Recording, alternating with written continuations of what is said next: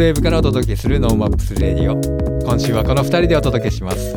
NoMaps 実証実験担当のみつです。 NoMaps イベント企画担当のマサです。今週はねなっちゃんお休みね。ちょっとね。出張中でお仕事でね。はい。出張中であの出られないということで。うん。はい。ちょっと残念な感じですけどあれですよね。あの最近 NoMaps の関連の話ちゃんとしとくとね、うんうんあまあ五十嵐さんが、はい。えープロデューサーになったり、はい。まあいろいろつなぎもあったあったんですけど、うん。なんかちょこちょこ今ですね、うん。まあ暖かくなったっていうか、あうん。のやっぱ、えーまあ、コロナアフターコロナに向けた動きで、うん。えー先週だとこうベンチャーキャピタルとかはいはい。スタートアップの祭典が、えーまあ、北海道北海道と福岡でこう年に1回ずつやっている、うん。えー B ダッシュキャンプというものがあってですねかなりの数ちょっとあの人数は非公開っていう、まあ、非公開組織みたいなイベントだったんではい。ななったんですけどもう驚くほど多くの方が来てそれこそ福島あ福,、えー、と福井福岡市のうん。高島市長もいてえ秋元市長も当然札幌としていて、ーうん。でその新しいスタートアップに対してどうするかっていう話を議論したり、うん。大手の、まあ、有名な企業のね、うん。あの皆さんが聞いたことあるような、えー会社の方たちがいっぱい来てですね、いろんなあの論議をして、まあ、街にもたん当然染み出してました。で僕も呼ばれていろいろとこ行ったらやっぱ実証実験の、うん。まあ、相談までいかないですよね。ちょっとカジュアルな感じですけど、えこれいうの札幌でできないああいうの札幌できないっていうのを結構いただいて、えー。まあ、まさに整理しながら、うんえーまあ、ちょっとぎ間に合うのかっていう危機感は相当あるんですけど、うん。えーそういう形で動いていて、まあ、 NoMaps もあの10月来るよって言ってくれる人たちが結構いましたので、楽しみですね。楽しみですね。ああでもなんかあれですか？これあの放送できるかどうかわかんないですけど B ダッシュキャンプかぶってるんですよね。ーそうなんですよ、 NoMapsと会計はもう丸かぶりの発表を最後にされて、来るよって言った最終日に、あのーえ、俺のよ3日間一緒にみんなで飲んでたこの思いはどこに行くんだろうって、ちょっと 同じ日やないかいみたいなやつだったんえ福岡から札幌にどうやって移動しようかとか、うん。まあまあでもとはいえあっちはこうやっぱりももうちょっとその全体的なスタートアップ全体で、まあ、うんこちらやっぱりローカルが強いじゃないですか。でそういう中で、まあ、特にメディアの方たちがあのちょっとし何しっかりした取材をしたい、福岡市に関しては、まあ、このあの行政として変わった10年間っていうのを今追っかけるんだと。うん。でもう一個その追っかけるんだいろんな都市やろうと思ったから、うん。ぜひ札幌でその NoMaps はどういうふうにそれを組みができたのかっていうのをしっかりあの書き留めたいというか、うん。だニュースニュース化？記事化していきたいっていうことを言っていただいた媒体があって、へえそれをこれからずっと進めるです。当然ながらそこにはさ、音楽がこういうふうに変わってきたとかさ、うん。その裏でその NoMaps の会議に関わらない話とかもうん。あのいろいろまあちょっとお話ししていたらめっちゃ面白いと、そんな風にあの行政を動かしたり、うん。民間を動いてることはなかなかないのでっていうことをうん。やっぱこう発信するの大事だっていつも言ってるじゃん、大事ですねだからそこになるように今進めております。うん。うんいやー今年のテーマ祭りですからね。そう。ね。ね。そんな祭り今日からか。うん。始まっておりますね、ついに。6月8日水曜日。うん。12日日曜日にわたって第31回。うん。よさこいソーラン祭りがついに始まったと。うん。29と30って中止だから抜けるんだね29と30 31回で29回30回って、あーそうそうなんですね。開催は中止になってるので、はい。ないんあのないんですよ。29中止になっておりました、はいはいはい。だから31回なんで、まあ、2年ぶりすごい。になるのか。うんねそういう形でなんかまあ毎年やってたものがやってなかったので、なんかどうなんか変な不思議な気分なんですよね。今年ついに再開されて、まあ当然ながらねいろんな制限がありますけど、それで進んでいるっていうのと、また嬉しいのがその14日からは、はい。北海道神宮例祭、はい。まあ、いわゆる札幌夏祭りですよね、はいはいはい夜店が出るやつうん。が、もう今年はやりますと。で中島公園とうん。北海道神宮で、うん。一応露店も限定ながら行いますと。露店を限定？なんか数が限定されたりとかなんですね。あとなんか一部の飲食物の限定あの、うん。その場で食べないでくださいみたいな啓蒙だったりとか、うん。まあちょっとまだ寂しいけど、それでもあの空気感とかうん。あとちょっとなんか個人的ななんか面白いなとそのあのおみこしも、うんうん。あの限定的うん。に数を減らして、その回りますと。いやいやなんか例祭ってこうねあのなんかこう疫病とかをね、はいはい。払うためにやるので、今までやその2年間やんなかったっていうのもなんかちょっとそのせいなんじゃないか皮肉でなんかそうそうそうそう。そのせいなんじゃねえかって。それやった方が良かったんじゃねえかとか思ってるんですけどね、あれか神様そういう力か貸してくれなかったんだなってちょっとやっぱ日本中でも世界中で思ってたっていうね。かもしれないね。ーこともあったんですけど、まあ、なんかこう祭りが始まってね、まあ、うん7月8月とどんどん大きなイベントとか、はい。大きなライブとかもうん。今、どんどん情報が入ってきていて、うん。え宿ももうなんか取れない8月だからほとんど取れないんじゃないかっていう週末は、いう情報も入ってきておりますので、まあ、このままね勢いというかあの対策も大変だとは思うんですけど、うまく回れるようにして、まあ、いわゆる本当のアフターコロナうん。を目指した新しいエンターテインメントできればなと思っております。そうですね、はい。まあでも屋外からあのどんどんそういうイベントが復活してきていて今日もね、うんうんうん。あのそういう音楽イベント。いや屋上でやる音楽イベント。そうですね。なんか聞いたことある雰囲気とフレーズで、うんうん。でなんかちょっとゲストのちょっと間違ったテンションの入り口とかを ちょっと楽しみだなと思ってるんであのほとほぼマサさんに任せますけど、はい。じゃあちょっとその話もぜひこの後聞いてみてください。 NoMaps Radio ワクワクする未来を作る番組です。ツイッターで「ハッシュタグ NoMaps Radio」でツイートしてますのでラジオと合わせてぜひご参加ください。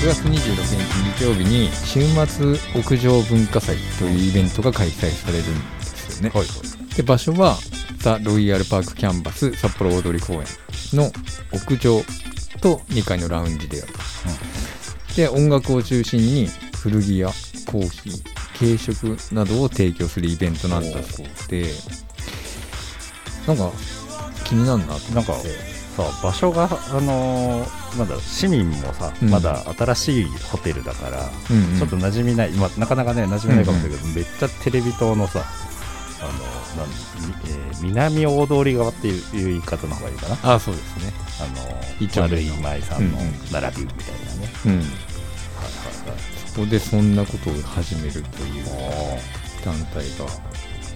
突然突然なんかフェイスブックにパッと現れましたよね。現れた。なので今日はこのイベントの主催、はい。札幌音楽コミュニティ目移りから目移り代表でランチブレイクのボーカル井上さんとシンガーソングライターの望月さんにお話を伺っていきたいと思います。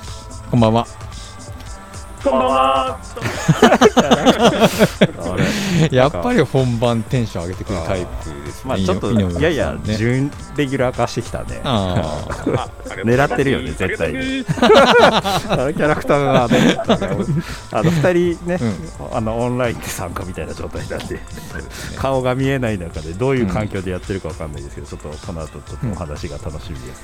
あまず軽く井上さんから自己紹介してもらってもいいですか？はい。マルチな札幌ポップグループランチブレイクのボーカルを担当しております。また目移りというえー団体の代表をさせていただいております。クソトング井上でございます。お願いします。よ よろしくお願いしますろしくお願いします。あじゃあ望月さんお願いしますはい、えっと、シンガーソングライター、北海道、札幌と東京を行き来しながら活動しております、望月喜一と申します。このランチブレイク井上さんのコンセプトに共感して、僕も目移りの一員として今回のイベントを関わらせていただいております。今日はよろしくお願いいたします。よろしくお願いしますじゃあこれは井上さんと望月さんがなんか札幌にこんなイベントあったらいいんじゃないかなみたいな話から。やろうみたいなっうんうん。ていう経緯ですか？そうですね、まず場所ありきで最初、望月からですね、こんな場所あるんですけど、どうですかって言われまして、うん。あここめちゃくちゃいいねっていう話に、まあ、昨年の末ぐらいからななりまして、うん。ちょっとなんか一緒に面白いことをやろうよっていうのが、本当の最初の最初のきっかけかなと思いますね。うんはい。それを2人で話してええ膨らませていったら、今回のこのイベントになったっていう感じですか？そうですね、今、同時に目移りという、まあ、レーベルって言ったらあれなんですけども、うん。団体、まあ、集まりみたいのを始めてたので、それとちょっと絡めて、あんまり札幌にないことをやっていこうよということで、詰めていって、やっと今月末にですね開催できるという運びになっております。なるほど。はい。ちなみにズバリあの趣旨はどういう感じなんですか？まあ、ちょっとあの開催挨拶みたいので書かさせていただいたんですけども、はい。まあ札幌のポップでもアングロアングラでもない、うん。極めてニュートラルな新たなカルチャーや人との出会いが生まれる、たくさんの人にとっての週末文化祭になってほしいという気持ちで、まあ、音楽ライブ中心なんですけども、うん。古着、またコーヒー、軽食といった出店も、えー出していただきながら、素敵な空間を作りたいなという趣旨ですね。これあれですよね。聞いたことあるんです聞いたことありますよね聞いたことある。まあその僕ずっと札幌ニュートラルっていうイベントを何年もやっていたのもありますし、はい。あのノーマップス自体が割とこうこう人とね。人との交流が目的でそこからなんか新しい文化を作っていくっていうことを考えるとえめちゃくちゃ近いなと思います、ね、これもノーマップスだね。これ。もうなんかこれはなんか見えてきたね。これもうノーマップスの時期にやってくれるってことでいいですか？うんあまさにでもノーマップの傘の中に入れてください。あいやいやぜひぜひ。ぜひぜひ。あ。あらもうアグリーされちゃったんで決定ですね。10 10月。これあのの、ね、タイトルがそのまるまる週末まるまる文化祭。はいはいはい。えはい。で今回は屋上といううん認識でよろしいですか、そうです。この〇〇の中はいろいろ変わっていって、例えば今計画してるのでいうと銭湯があり、まあ、うん。お寺だったり、美術館だったり、例えば冬の氷のホテルだったり、はいはい。本当に札幌のいろんな街、いろんな空間に飛び込んでやっていきたいなっていうふうに思ってうー。んいけますねこれ。じゃあ週末ノーマップス文化祭。まさに、まさにノーマップスですよね、はい本当に。はいそうなんですよ本当に。うん、いろんなところでうん。交流の場とそそう。うですね。やっぱりその、一つのジャンルだけで文化を作っていくのって、うん結構限界があるし、こう広がっていかないじゃないですか。うん、で札幌さらにこう札幌の音楽シーンだけで考えていくとうん、割とこうすぐあのコミュニティってまあまあすでにあったりするじゃないですか。うんでそこからこう横に広げていこうっていうように考えていくとやっぱりその他のジャンルのものだったりとか他の文化を持ってる人たちと一緒にやる、まあ、共感できる内容で一緒にやるっていうことができれば、うん、まあなんかいい感じに広がってきそうな気はしますよね。うん、うん、うん、なんかまさに、まさにですね。うんなんでぜひ一緒にやりましょう。お願いします。ノーマップス10月19から23なんでこの辺りでなんかちょっと企画考えましょうぜひ。あぜひぜひ、本当にお願いします。はい実はこのイベント、まさに、その村田さんと、はい。あの、望月が、うん。ちょっとコーヒー屋で立ち話した、実は、うんうん。その会話のヒントから、実は着想したみたいなのがすごくあって、本当ですか？はい。ななんかやっぱうん。僕も望月もランチブレイクも、札幌の音楽シーンでずっと活動していて、まあ僕は実は今東京に引っ越しだったんですけど、うん。なんでしょう、やっぱりずっとライブハウスに出演していたりうんすると、やっぱりこうずっと同じお客さん、の中でこうぐるぐるしているなっていう感覚はすごくあって、で、まあ、村田さんとの会話の中で、このアーティストのパワーに頼らないイベント、うん。そのアーティスト以外に価値があるイベントができたらいいよねみたいな、ちょっとした立ち話からずっと考えてたんですよね。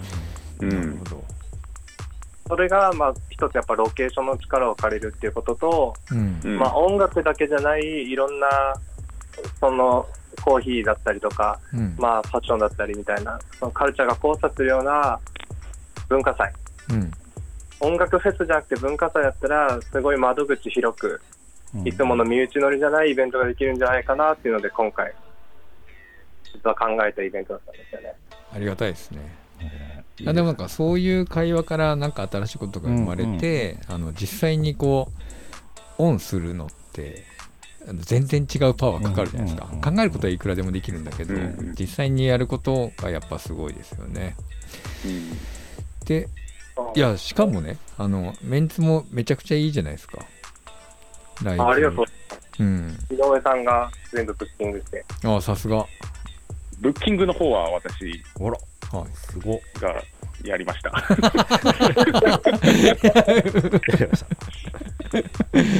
いや、やっぱり本当にでも、うん。ものすごいポップな人も、うん。ものすごいアングラな人も、めちゃくちゃいっぱいうんいいバンド、音楽やってる人、たくさんいるんですけど、うん。やっぱりさっき言った通り、一部でしかはい。こう受け入れられてなかったり、まあまうん。そもそも全然知られてないっていうのがいっぱいあるので、うん。少しでもあの、まあ、その入り口になってもらえたらいいなというところで、うん。まあ、今回あの、まあ、そのロケーションも加味しながら、うん。分かりやすくも素晴らしいアーティストっていう感じで、あのブッキングも考えたんですけども、うん。またどんどん会が進むにつれて、ですね、うん。あのよりもっといろいろなですね色を出していけたりしても面白いかなというふうには思っておりますね。そうね。うん、いやだからランチブレイクもすごいいいバンドだし、まあ、今回 そう今回ブッキングしてるね、他のアーティストもなんか僕好きなアーティストいっぱいいるんですけどやっぱりこうなんて言うんだろうね。結局なんかこう誰かがいいって言った音楽とかにこう割とこうみんな興味を持っていくけど、でも実際はこう身近なところにもっとあの自分が好きなアーティストがいるかもしれないし別に有名じゃないけど、こういい音楽やってる人たちっていうのは実際いてうんうん。だけどなんかこう誰かに言われるまで好きになれないみたいな。うん。うんだからこう自分の物差しでこう判断してあこのバンドいいなとかこの音楽いいなとか、あの思うようになってくれるのが一番いいなと思うんですよね。でなんかこういうこうイベントを企画してまあ間口は開くと。でなんでここにみんなぜひ参加してあの自分が好きだなって思うアーティストを探しに行ってもらいたいなと思うんですよね。でなんかこう探しに行った結果あのあ音楽よりもいいコーヒー飲めてよかったわ。でも別によくて。結果的にね、はまああいい服変えてよかったなみたいな感じでも全然よいいんですよね。うんうんだけどなんかこうそれを探しに行く楽しみって絶対あると思うんで、うんうん。あのすげえ素敵なイベントだなと思いますねやっぱり。ありがとうございます。でありがとうございます。村田さんが今おっしゃった、うん。その間口を広げるっていうのはまさにこのイベントのまあ最たる目的なんですけど、うん。まあ、例えばこの第2回以降は、今回は全部北海道のアーティスト、うん。まあ、この街の音楽うんうん。で、まあ、ブッキング含め進めていったんですけど、第2回以降は、まあ、ちゃんとこの1回でノウハウをこう蓄積していって、まあ、ちょっと運営のトライアルも兼ねて実施した後は、うん。例えばもうちょっと予算を組んで本州からアーティストを呼んだりうん。みたいなことをして、まあ、どんどんいろんな人にしてもらおうと思ってるんですけど例えば、この札幌のアーティストのフォロワーを増やすために、うん。じゃあそのためにこのアーほ北海道のアーティストが好きであろうフォロワーを持ってそうな本州のアーティストを呼ぼうみたいな。うん。結構この北海道のミュージシャンの宣伝的な目的をすごく持ってるんですよね。うん。そういう目的で実行されるイベントってなかなかないだろうなって、うんうん。はい、思ってた。なんでこう札幌のミュージシャンが自らうん。居場所を作るみたいなうん。動きでもあるっていう感じですね。いやなんかすごいいいと思います。なんか最近そのビームスがあの実際にイベント企画したりとかあの違うカルチャーの人がこう音楽を使ったコンテンツを作ろうってする動きが、まあ、世の中的にも広がってると思うんですけどそういうことがねあの札幌の中でも起こり得るっていうことはなんかいいですよね。うんちなみにあれですか今後定期的に行ってどれぐらいの頻度でやっていこうかなっていう感じなんですか？そうですね、全く実はうん。そこまでは計画してないんですけど、うん。でもそれこそ本当に好きあらばうん。やっていきたいですよね、井上さん。そうですね。で、次回、銭湯っていう、あのーいうロケーションですね、はい。考えてるっていうのは、望月からちょっと聞いたことあるんですけど、どこでやるとか、い、つやるとかっていうのは、全然教えてくれないので、そうだね。募集し募集します。うちのセット使ってもいいとこ募集みたいな。で 村田さん、まさに、まさにそうなんですよ。ああ、はい。本当にオファー欲しくて、うん。うんうんうんうん。僕は実は商業施設を数年北海道でやってたんでわかるんですけど、はい。こういうイベント欲しいんですよ。うんこのイベントと目移りっていうコミュニティが成熟していけば、うん。オファーがかかる状況になっていくと思うんですよね。うん。逆に。うん。うん。はい。で、オファー場所のオファーも実は、実は一件いただいてて、あそうなんですね。それもあるし、あの、うん。アーティストからも出たいですって DM 結構届いてるんですよ。かっこいい。それうんは。いいまだやってないのに始まってる感がすごいな、これめちゃめちゃいい動きなんですよ。なんで、このイベントが北海道ミュージシャンの一つ、一種憧れのステージになったら、うん。まあ、それをモチベーションに、例えば作曲活動頑張ったり、うん。なんか、スタイルを磨いていったりみたいな、うん。ムーブメントがうん。起きたらめっちゃいいなと思ってるんですよね。めっちゃいい。あれこれもしかして望月さん考えてないですか？あ、ちょっと、いや、いやそんなことない、まあ、井上君の。ね代表はクソソング井上ですので、いやすごいいやでもいいっすね。いやその結構自分で考えるようになるのって自分でか音楽以外のことを考えることってなかなか難しいじゃないですか。普段うん。ミュージシャンやってると、だけどあのーその自分以外の文化とか自,、まあ、自分の街にとってとかこの音楽シーンの中でっていうことを考え出して動いてるっていうのがなんかいいですね。いや、本当、でも自分たちに例えば、僕が圧倒的に天才だったら、うん。とっくに見つかって爆売れしてると思うんですけど、やっぱそうじゃないミュージシャンもたくさんいるんで、うん。でもそれでやめていったりするのはすごくもったいないんで、うんそのうちの一個になったらいいなっていうのを井上さんと喋って。うん。いいですね。ね、そこは知恵を出し合って、うん。またこう協力してくれる人とかもですね、どんどん増やしていきながら、うん。まあ、本当に広がっていければ、一番みんながウィンウィンウィンウィンでなっていけばいいよねっていうのは一番考えてますね。あじゃあ今回屋上でやろうって言ったのはどっちなんですか？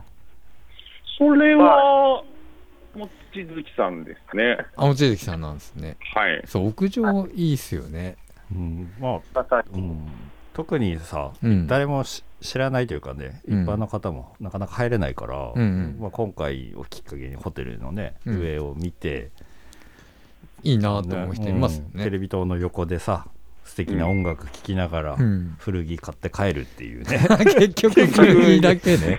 まあそれもさ出会いなわけだしさ。そうですね。その時、はい。逆にね、古着、うん。あ友達のお店が出てるからうん。ちょっと見に行こうって時にかかってたね、うん。音楽が心地よくてさ、うん。っていうのもさ期待できるじゃないそうそうそう。全いや、ありがたいです。なそんな感じで来てほしくて、うん最初タイトルはまるまる文化祭だけだったんですよ。うんうん。あなんですけどそうなんですね。うん。めっちゃライトに考えてほしかったんですよ。う。んうんなんで週末っていう言葉をあえて頭につけて、うん。気軽に、じゃあ今週の予定にしちゃおうぐらいの感じ。うんうんうん。ああなるほどね。うん。ライトにしたくて週末をつけたし、チケット代もううん。ん11組のアーティストと4店舗の出店があって、うん。ゆ日が落ちる前から夜深深くまでやってて2000円なんですよ。いや危うい危ういね。大丈夫？え、危なかったですか？危なかったです。そっか。それぐらいこう身近なものとしてね参加してもらいたいってことですよね。はい、おっしゃる通りです。うん。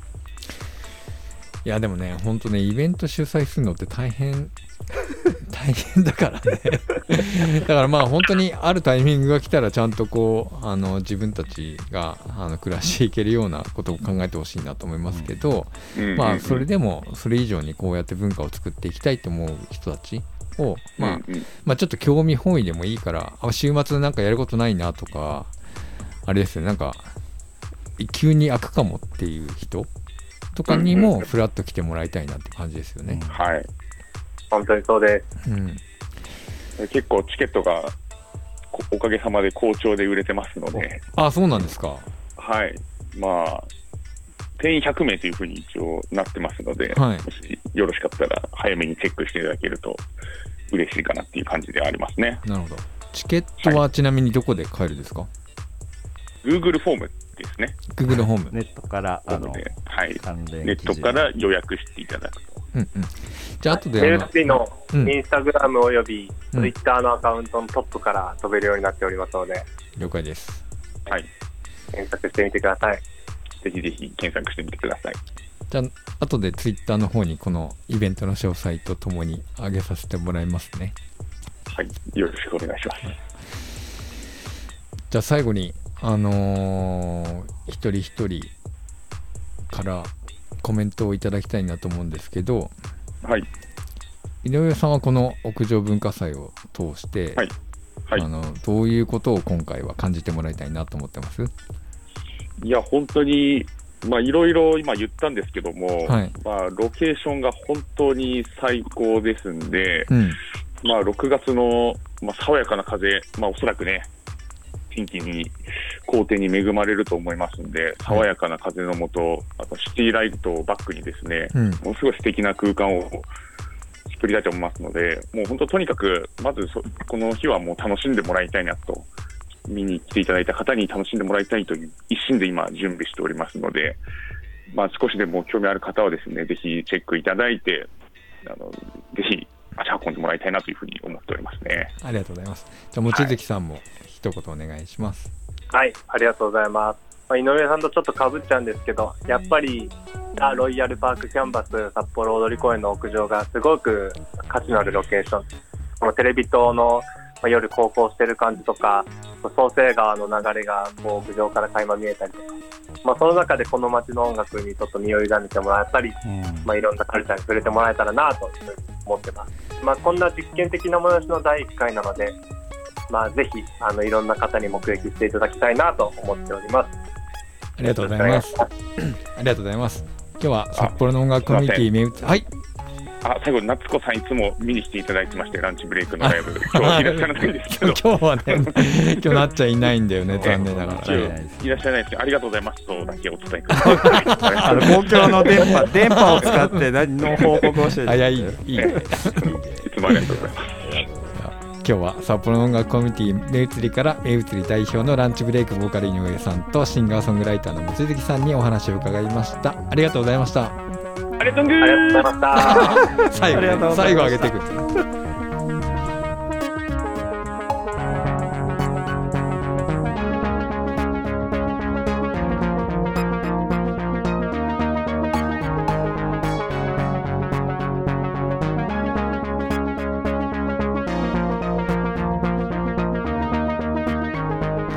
ランランビ。このコーナーはいつかは自分たちの番組を持ちたいと思っているアンビシャスが世間のことを知るために巷で噂になっている話題を検証して報告するコーナーです。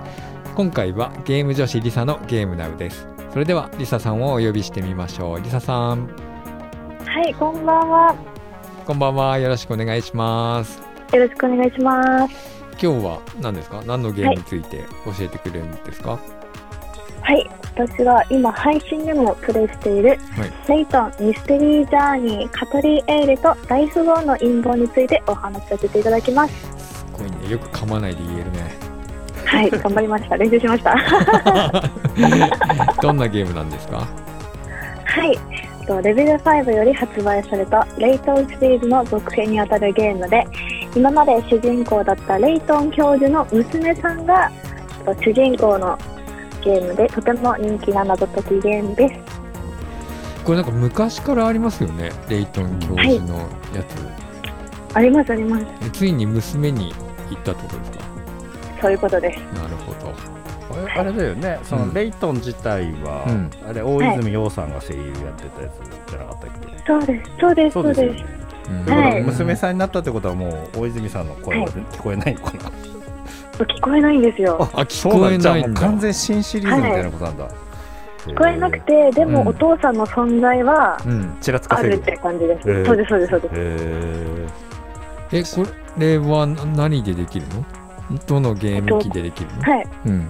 この作品はスイッチのソフトなので、うん。スイッチであります。なるほど。えリサさんは？スイッチでやってます。スイ。ッチでやってる。はい。だけど？とあと、他の今までのシリーズが、うん。DS、3DS、うん。そして DS の作品が今スマホでできるようになってます。ー。あそうなんだ。はい。初めて。やろうかな。うん、やるのは。ねスマホからでもできるならちょっとはいやってみよう。かな。そうです、そうです。やってみましょう。面白いです。はいはいはい。えなんかさっき配信でもやってるって言ってたけどリサさん的にはどこが面白くてやってるんですか、そうですね。ストーリーを一緒に進めていきながら、うん。と謎解きがいろんなところに散らばっていて、うん。その謎を解くんですけど、その謎が結構頭を使わないと解けない謎だったり、うん。なんかひらめきが大事なものが多かったりするので、うん。本当に謎解きが好きな人は好きだなっていうゲームなのと、うんと何よりキャラクターが本当にいいキャラをしてるんですね、それぞれが。へえで、それぞれが重要人物うんになるので、なんて言うんだろう、一つ一つのストーリーが点と点がつながった瞬間がめちゃくちゃ面白いです。うーん。これやっぱあれですか配信をしてリサさんがはい。もうバッチバッチこう謎を解いていく感じのをみんなに見せていく感じですね、きっと。うわーって。やっぱすげえってやっぱすげえリサすげえって言われて。どういう？まあ、そのそういう感じなのは割と少ないです。あみんなが、みんなが、うん。いざ、あれだよ、これだよってあーなるコメほどね。ントで教えてくれま教えす。はいてくれてる。なるほどね。そうです。えめちゃくちゃ楽しそうみんなに操作されてる感じだね、そうですね。まあ、そういう楽しみ方も全然いいですね。はい。わかりました。では最後に、えーアンビシャスのインフォメーションをお願いします。はい。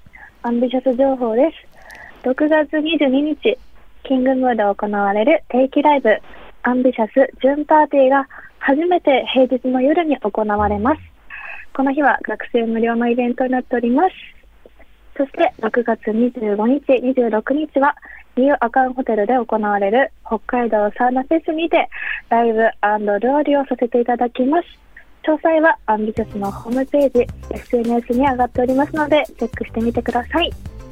では今日かける曲をあの曲紹介お願いします。はい。アンビシャスで、ロンリー。今日はアンビシャスのリサさんでした。ありがとうございました。ありがとうございました。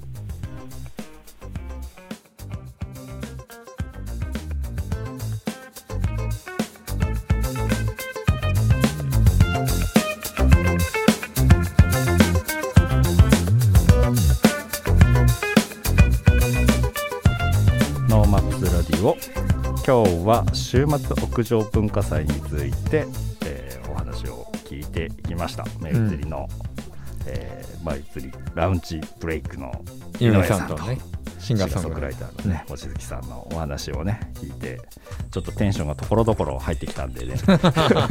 まあどこまで使われてるかわからないですけどね、うん、はい、そうですね。やっぱりこう戻ってきましたね。イベそうでント。すね。でしかも、うん。うん。違和感ないですね。そうですね、うん。もっとなまあ昨日もちょっとそういうちょっとミュージシャンの方とかでね、お話聞いてたらやっぱ単独のなんかライブ興行的なところはまだまだやっぱり復活してる感じはないというかまあね席の間引きもありますし、うん。感染対策でやっぱ声出さん出せないじゃないですか、で箱の中でやるっていう部分に関してはまだ工夫とか、うん。なんかいろんな形うん。うんやっぱりオンライン寄りになってるとか、でオンライン寄りになってるとなかなか北海道来る必要性がなくてねね。苦しいとかね。うん。なんかそういうところも聞いてはますがでもその中で創意工夫してうん。地場のものをね、まあ、逆にチャンスと捉えてう、ん。あの結構無理くりななんかこう、うん。パワーをも使ってななんだろう、うん。そのやるためにだけすごい努力して興行はちょっと二の次ですみたいななんかうん。ストーリーで今回も聞いてるので、うん。いいですね。いやいいですよ。うん、やっぱなんかあのーイベントが街にたくさんあるとうん。元気ですよね、みんな、うん。この先週末も街中をこうねあの徘徊してたんですよ僕は。ポポケモンをやりながらね。ああそうですね。そう徘徊してたんですけど、フェスが始ままあ、ポケモン GO フェストっていうフェスをちょうどやっていて、ねでねあの週末はコスプレのイベントがあったりとか。あそうなんだ。あああったね。そうそう。で大通り公園ではずっとテレビ塔ポケモンの。ね。そうそうそう。でみんなすごい数ポケモンの人たちもさ、うん。歩いてたしさ、うん。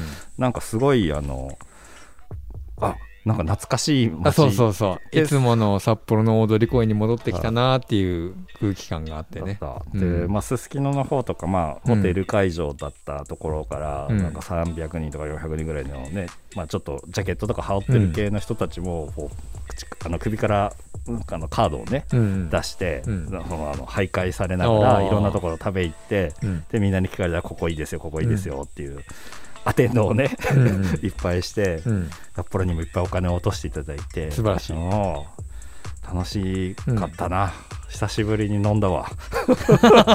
本当に飲んだわ。もうしばらくいいわって やっぱ祭りですね。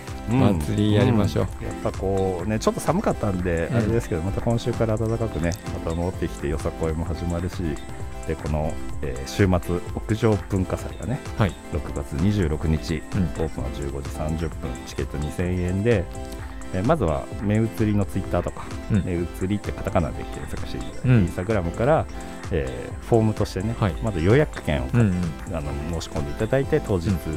えー購入するうん。形、まあ、人数制限がどうしてもあるので、えーそこを気をつけながら参加いただけるというふうに聞いておりますのでぜひ検索してみてください。みんな遊びに行きましょう。えー本日もお付き合いいただきありがとうございました。